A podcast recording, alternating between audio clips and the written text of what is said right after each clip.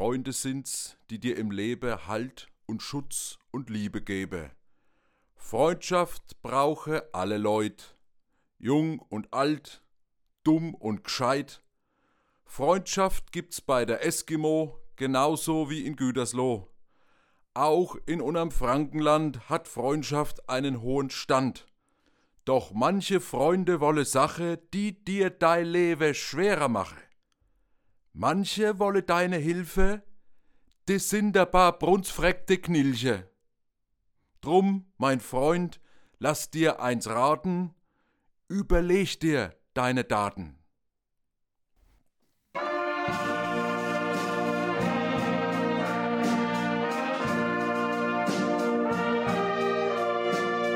Rückkehr nach Rottendorf. Was die Aufarbeitung des Nationalsozialismus mit unserer eigenen Lebensgeschichte zu tun hat. Von Clemens Tangerding. 1996 habe ich vom Internat in Frankreich aus meine Eltern angerufen. Meine Schwester ging ans Telefon, wir haben ein bisschen geplaudert und dann fragte ich, ob ich meinen Vater sprechen konnte. Konnte ich nicht. Die beiden, also meine Eltern, hatten Streit gehabt und er war eine Zeit lang nicht da. Was war da los? Ich wollte nach Hause. Wenigstens ein paar Tage. Also erkundigte ich mich bei meinem Hausvater des Internats, ob ich außerplanmäßig für eine Woche nach Deutschland fahren durfte. Er wollte weder zu noch absagen.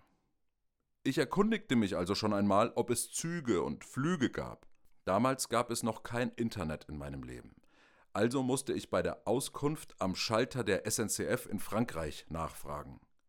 Außerdem rief ich bei der Lufthansa und Air France an. Alle sagten dasselbe. Wegen des Streiks gibt es keinerlei Verbindungen. Also stand ich da und ich wusste nicht, was ich tun sollte. Da fiel mir mein Freund Benne ein. Benne wusste immer alles, konnte alles, machte alles. Ich rief ihn an und sagte ihm, was passiert war. Er kannte die Situation bei uns zu Hause und spürte, wie schlecht es mir ging. Er schaute auf die Uhr. Es ist jetzt drei Uhr, sagte er. Von Würzburg nach Pontoise sind es 700 Kilometer. Wir treffen uns um Mitternacht vor deiner Schulpforte, Clemens. Ich war ergriffen und unendlich dankbar, aber ich wusste noch gar nicht, ob ich fahren durfte. Er machte mir klar, dass er jetzt im Moment losfahren musste. Denn er musste am nächsten Morgen um 8 Uhr wieder in Würzburg in der Jugendherberge antreten, wo er seinen Zivildienst macht. Er konnte nicht erst warten, sonst würde er seinen Dienstbeginn am nächsten Morgen auf jeden Fall verpassen. Es war also mein Job, mich um die Erlaubnis zu kümmern, fahren zu dürfen. Ich ging zu meinem Hausvater, der kontaktierte den Schuldirektor und er erlaubte es, was Benne auf der Autobahn noch überhaupt nicht wusste. Natürlich klang es bei dem Schuldirektor und bei meinem Hausvater wie ein großes Zugeständnis, dass ich fahren durfte. Und die Zusage begleitete mein Hausvater mit diesem Blick, der sagen wollte, dafür will ich aber das ganze Schuljahr über keinerlei Ärger mehr mit dir haben. Ich packte meine Sachen zusammen, machte noch beim normalen Abendprogramm mit und um 23 Uhr durfte ich mein Zimmer verlassen und lief zur Schulpforte. Dort wartete ich und rauchte eine Zigarette nach der anderen. Wir hatten damals noch kein Handy, das kam erst ein paar Jahre später. Ich habe mir schon gedacht, dass er ankommen würde, aber ich rechnete damit, dass er sich um mehrere Stunden verspäten und ich bis um zwei oder drei Uhr morgens an der Schulpforte stehen würde, im November. Aber nach einer halben Stunde sah ich seinen roten Mikra mit Lichthupe auf mich zurasen. Er hielt an, stieg aus, rannte auf mich zu, umarmte mich und hob mich hoch. Ich konnte es nicht glauben. Da war er wirklich. Ich sagte ihm, wie dankbar ich ihm war, und er entgegnete nur, ich hätte dich auch aus Novosibirsk abgeholt. Wir fuhren los und kurze Zeit später waren wir auf dem Peripherik, dem Autobahnring, der um Paris herumführt. Da spürte ich, wie weit weg wir waren von Würzburg und wie lange unsere Fahrt dauern würde. Wir hatten ja eine neue Deadline einzuhalten. Um 8 Uhr musste er an der Jugendherberge am Fuß der Festung in Würzburg sein. Wir fuhren eine Weile und unterhielten uns, rauchten unglaublich viele Zigaretten und irgendwann wurden wir stiller. Wir drehten die Musik auf, denn wir mussten uns ja wach halten und dann fing es fürchterlich an zu regnen. Die Autobahn Richtung Osten, Richtung Deutschland, führt durch wahnsinnig dünn besiedeltes Gebiet durch die Champagne. man darf nur 130 fahren und irgendwann wurde es richtig anstrengend. Wir wechselten uns mit dem Fahren ab und ich kann mich noch daran erinnern, dass ich bei starkem Regen über eine sehr kurvenreiche Strecke gefahren bin. Ständig standen da diese Kurvenwarnschilder, es ging steil bergauf und steil bergab, ich sah schlecht, es war dunkel, ich war müde, es regnete und neben mir saß Benne mit zurückgedrehter Rückenlehne und versuchte eine Runde zu schlafen. Wir fuhren über die Grenze und noch immer war Würzburg wahnsinnig weit entfernt. In gefühltem Schneckentempo fuhren wir an Saarbrücken und Kaiserslautern vorbei. Erst in Frankfurt am Main hatte ich das Gefühl, dass wir es jetzt bald geschafft haben. Jetzt kam Aschaffenburg und dann irgendwann Marktheidenfeld und schließlich fuhren wir auf die Ausfahrt Würzburg-Heidingsfeld zu. Es war 7.45 Uhr. Benne fuhr wieder und ich saß daneben und vor Aufregung rauchten wir wahrscheinlich wieder und wieder und dann fuhr er auf den Hof der Jugendherberge. Es war 7.58 Uhr. Er stieg aus, überließ mir das Auto, sodass ich heimfahren konnte, und wir verabredeten uns für 16 Uhr an derselben Stelle. Bevor er Richtung Eingangstür lief, zog er seine Motorradjacke an, denn er war eigentlich Motorradfahrer und hasste sein Auto. Er machte nochmal diesen Soldatengruß, Hand an die Stirn, und dann verschwand er in der Jugendherberge. Er hatte eine Acht-Stunden-Schicht vor sich, mit Frühstück, das er abräumen musste, Betten, die er beziehen musste, Müllerme, die er ausleeren musste und weiche Drogen, die er zerstören musste. Ich wäre dazu nicht mehr in der Lage gewesen. Aber Benne schon. Zu Hause war die Fahrt und all die Aufregung mal wieder schnell vergessen, weil so viele andere Sachen wichtiger waren. Aber in mir ist dieser Freundschaftsdienst bis heute präsent als große Sicherheit, als warmes Gefühl, gehalten zu werden und als wirklich schöne und prägende Erinnerung, die ich sehr gerne weitererzähle. Wenn ich heute mal selbst jemandem helfe, dann habe ich eigentlich nie das Gefühl, dass ich eigentlich gar nichts tun müsste und dass es schon wirklich viel ist, was ich mache. Ich helfe eher mit diesem Grundgefühl, etwas zurückzugeben von dem, was mir selber an überwältigender Hilfe zuteil wurde. Außerdem gibt es da diesen englischen schönen Ausdruck des comes around, goes around. Es wird oft mit dem biblisch klingenden Satz übersetzt, was man sät, das erntet man oder man erntet, was man sät. Aber der Satz im Englischen ist eigentlich nicht so hart gemeint, nicht so konsequenzialistisch. Er drückt eher aus, dass man in ein Netz von gegenseitigen Hilfestellungen eingebunden ist. Ich helfe einem Freund beim Möbeltragen, der hilft jemand anderem beim Rasenmähen und so weiter. Wir spinnen ein Netz von gegenseitiger Hilfe, ohne uns zu kennen. Ich habe Benne nie in dem Maß geholfen wie er mir, aber dafür auf einem viel geringeren Niveau anderen. Ich habe, seit ich vor ganz genau zwölf Jahren angefangen habe zu arbeiten, viele Geschichten vom Ende des Krieges gehört und dabei oft überhört, wie man sich gegenseitig geholfen hat eine der ersten Geschichten, die ich zu Papier gebracht habe, war die Lebensgeschichte einer heute 80-jährigen Frau aus Oliva bei Danzig. Sie wurde als Kind vertrieben und versuchte drei oder vier Male mit ihrer Mutter aus der Stadt herauszuflüchten. Aber jedes Mal wurden sie wieder zurückgeworfen. Erst beim so und so vielten Versuch gelang ihnen die Flucht. Sie liefen, Sie fuhren in Viehwaggons und liefen wieder und erreichten irgendwann die Halbinsel Rerik an der Ostsee, heute Mecklenburg-Vorpommern. Dort erkrankte sie und dort erkrankte auch ihr Bruder an Typhus. Die Quarantänestation war in einer ehemaligen Flak-Artillerieschule untergebracht und dort lagen sie ein halbes Jahr lang. Dann bekam sie Hilfe. Ich zitiere aus dem Interview mit ihr. Ich war todkrank und zwar hatte ich Typhus. Ich lag schon im Sterben. Die Ärzte, die dort drin arbeiteten, das waren teilweise noch deutsche Ärzte, die dort eingesperrt wurden. Sie mussten die russischen Soldaten behandeln und solche Leute wie uns, die da drin waren. Ich lag im Sterben und habe schon gar niemanden mehr erkannt. Da hat meine Mutter eine junge deutsche Ärztin angefleht. Ich habe doch zwei Söhne, von denen ich nicht weiß, wo sie sind. Der andere Junge ist krank. Mein Mann ist vor kurzem gestorben. Bitte kümmern Sie sich. Es war eine deutsche Ärztin und sie hat mir nachts Penicillin gespritzt und das über längere Zeit. Und so bin ich einigermaßen wieder auf die Beine gekommen. Diese Ärztin hat dem jungen Mädchen in ihrer Erinnerung das Leben gerettet. Und diese Hilfe hat sich tief in das Bewusstsein der Frau und auch in ihr Unterbewusstsein eingegraben.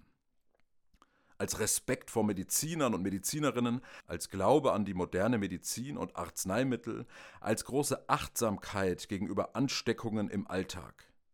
Aber besonders hat sich das Ereignis eingeprägt als Gefühl, gerettet worden zu sein, ihr Leben einem fremden Menschen zu verdanken. Später zog die Familie weiter nach Großwittensee, heute im Kreiz. Dort erhielten alle katholischen Familien regelmäßige Besuche von einem jungen Priester, der mit dem Motorrad ankam und sich ganz besonders um die Kinder der Vertriebenen kümmerte. Auch dieser Mann ist für die ältere Dame von allergrößter Bedeutung.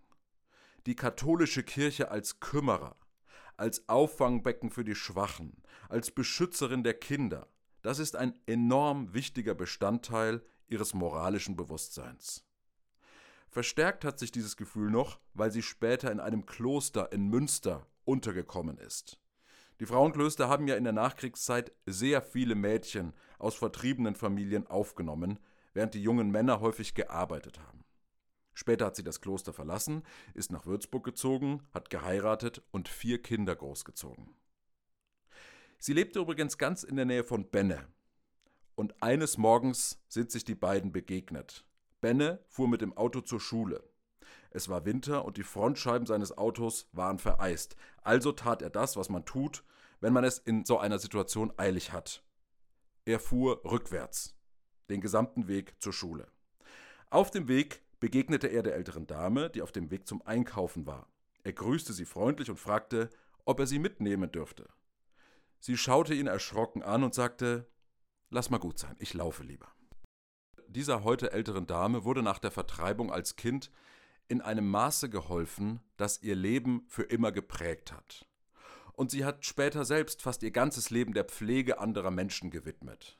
Sie hat ihre Mutter bis in den Tod gepflegt und später ihren Mann. Erst seit die Menschen, um die sie sich so intensiv gekümmert hat, alle verstorben sind, hat sie Zeit für andere Dinge. Die Episoden vom Helfen, gerade in der Endphase des Zweiten Weltkriegs, tauchen in allen Erzählungen auf, die ich von Zeitzeugen gehört habe.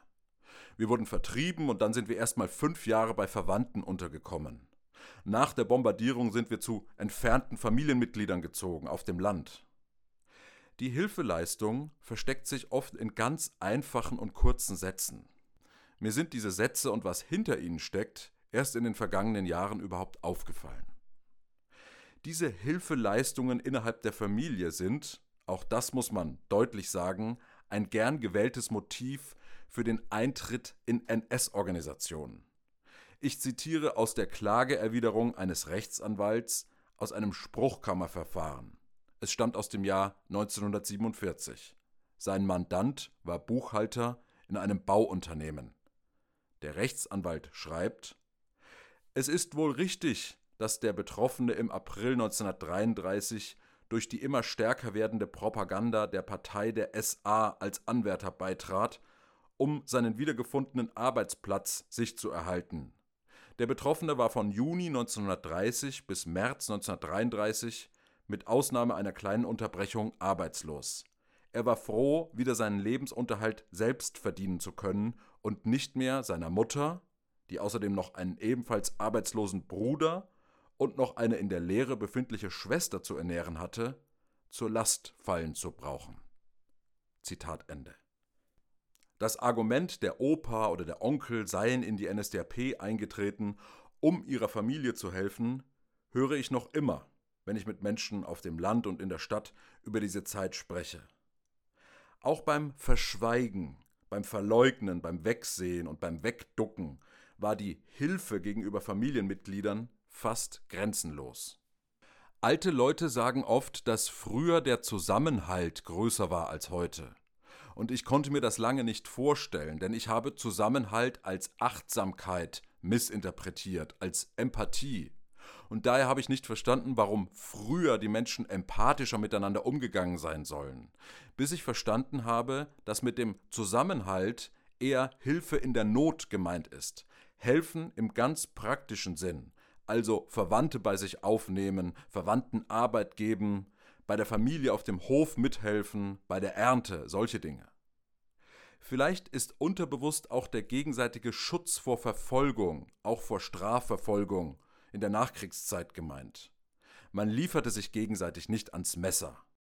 Wenn ich mir den Zusammenhalt so vorstelle, dann verstehe ich auch, warum das Füreinander einstehen früher bedeutend wichtiger war als heute. Wahrscheinlich ist mit der Not auch die Notwendigkeit dieses Zusammenhalts verschwunden. Denn heute muss kein Verwandter mehr monatelang im eigenen Haus untergebracht werden, und man sucht mit seiner Familie nicht mehr eine Bleibe, weil man seine verloren hat. Und ganz selten wird ein Verwandter wegen der Mitgliedschaft in einer Partei angeklagt und sucht dringend nach Entlastungszeugen. Wie sehr sich das Verhältnis zu unserer eigenen Familie gewandelt hat, erlebe ich immer wieder in den Wochen vor Weihnachten. Wir sprechen im Freundeskreis viel über die Frage, wo verbringt ihr Weihnachten? Und dann berichten alle von ihren wohlüberlegten Plänen. Die Frage, ob man die Eltern und Geschwister überhaupt besucht und wenn ja, wie lange, ist dabei ganz zentral. Wir fahren am 26.12. zu meinen Eltern, fahren aber am 29. wieder zurück drei Tage bei ihnen reichen wirklich aus. Oder wir haben meine Eltern für den zweiten Feiertag eingeladen. Wir wollen erstmal als Familie feiern. Die Eltern feiern mal mit den Kindern, mal mit den Nachbarn, mal mit den Freunden, oft auch allein. Innerhalb von zwei Generationen ist selbst das gemeinsame Feste feiern in dem großstädtischen liberalen Milieu, zu dem ich gehöre, zur Option geworden. Heute besuchen wir, wir gebildete erwachsene Kinder unserer Eltern, vor Weihnachten den Therapeuten und sprechen mit ihm über unsere Belastungen, wenn unsere Eltern kommen. Und der Therapeut spricht uns Mut zu, uns abzugrenzen und unseren Eltern zu sagen, dass drei Tage genug sind und dass wir uns auch während der drei Tage bewusst Auszeiten nehmen sollen, durch Spaziergänge, durch Einkäufe, durch kurze Verabredungen mit Freunden. Wir empfinden ein großes Maß an Belastung, weil wir aber auch gelernt haben, in uns hineinzuhören und uns zu fragen, ob wir den Besuch der Eltern wirklich wollen oder nicht. Je älter ich werde, desto nachdenklicher macht mich diese Entwicklung. Wahrscheinlich letztlich deshalb, weil ich Angst davor habe, dass auch das Zeitverbringen unserer Kinder mit mir nur eine Option sein wird, die andere das Alleinsein. Was, wenn ich später selbst ganz allein Weihnachten feiern muss?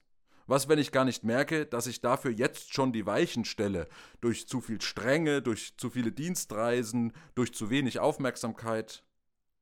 Vielleicht stört mich die Entwicklung aber auch, weil ich diesen Individualisierungsdruck und die Psychologisierung unserer Beziehungen auch als Hindernis für ein erfülltes Familienleben sehe. Und natürlich wegen Benne, wegen des warmen Gefühls, dass seine Hilfe und die von einigen anderen Menschen mir immer noch bereitet und mir immer noch Vorbild ist.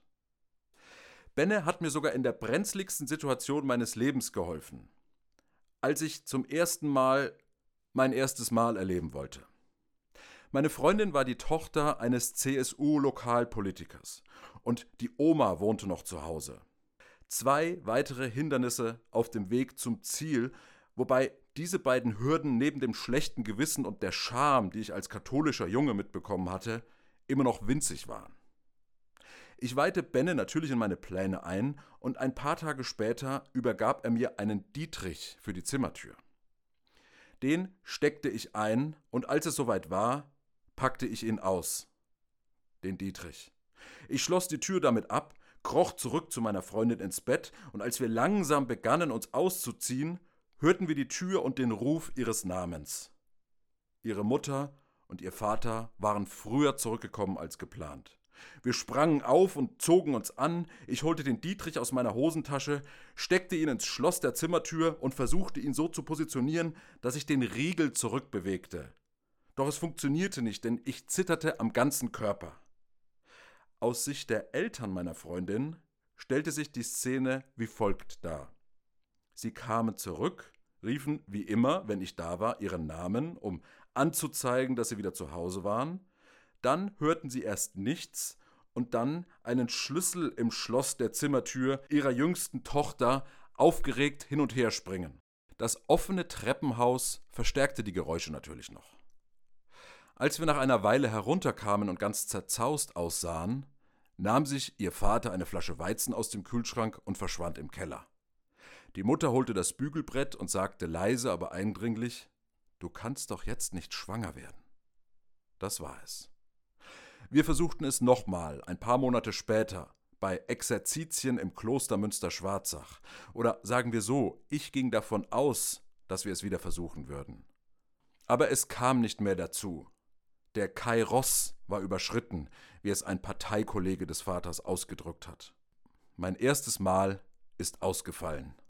Aber dank Benne kam ich der Sache immerhin sehr nahe. Sure.